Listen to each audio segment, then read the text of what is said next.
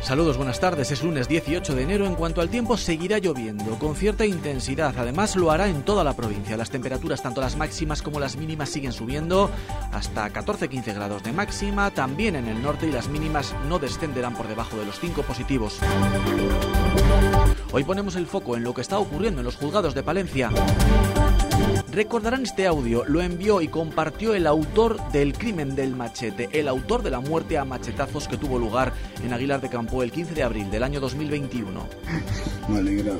Eh, bueno, mira, esto va dedicado a todos los hijos de puta eh, que tenéis miedo a Oliver. A Oliver, a Oliver, a Oliver, de que me tenéis que tener miedo a mí. A mí. ¿Sabes, ¿Sabéis por qué no? ¿Sabéis por qué? Mañana lo sabréis todos. Mirad.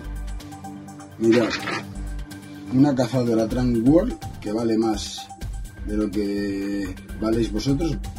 Iván anunciaba así con este mensaje que se hizo viral lo que había hecho. Hoy ha comenzado el juicio y lo ha hecho con su declaración.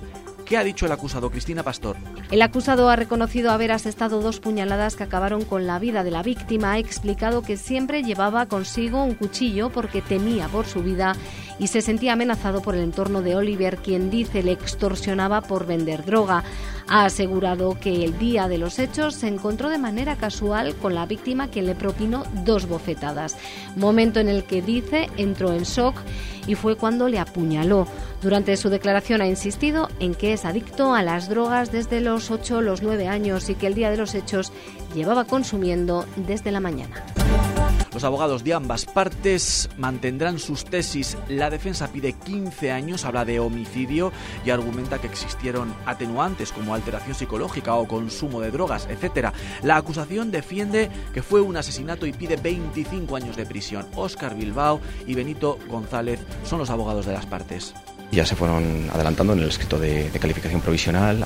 Hablamos de actuación por arrebato, la alteración psíquica, el consumo habitual de drogas y con ello confiamos en tener una sentencia con una pena inferior incluso a 13 años. Entendemos y esperamos que a lo largo de la práctica de la prueba quede acreditado que no solamente que, que tenga la intención, sino además de forma sorpresiva y de la forma y los modos y los medios que utilizó, entendemos que debe ser un asesinato.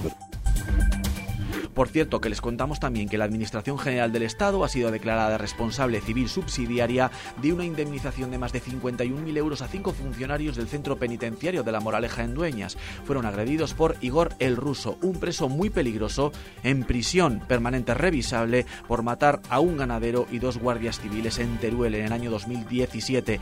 En este caso utilizó un azulejo afilado en 2021 para causar heridas a estos cinco funcionarios. Y hoy además ha trascendido una sentencia pionera. Condenan al SACIL por la muerte de un paciente en el Hospital Río Carrión de Palencia. Ingresó por una patología ajena al COVID-19, pero allí se contagió y falleció días más tarde a causa del coronavirus. Los hijos han solicitado que no trascienda la cuantía de la indemnización, pero sí consideran vital que se den a conocer los hechos para evitar que vuelvan a suceder.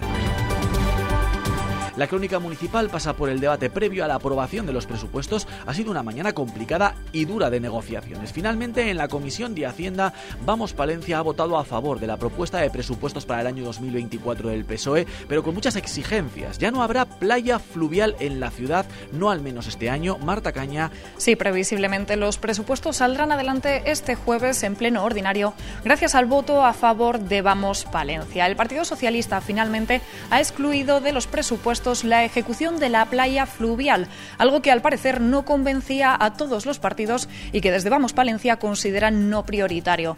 Eso sí, los de Miriam Andrés aseguran que en esta legislatura lo llevarán a cabo.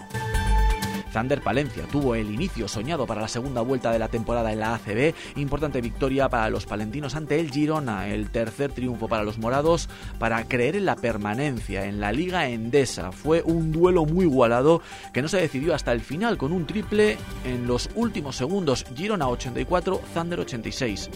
Yo creo que además el equipo, pues eso lo que tú has dicho, ha creído hasta el momento, hasta el final para hacer las cosas y sobre todo yo creo que ha dado un paso en el nivel físico de concentración y defensivo en los últimos 5 o 6 minutos para poder cerrar el partido.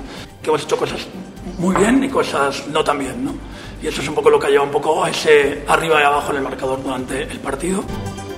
Toda la actualidad de la capital y la provincia aquí en Vive Radio Palencia.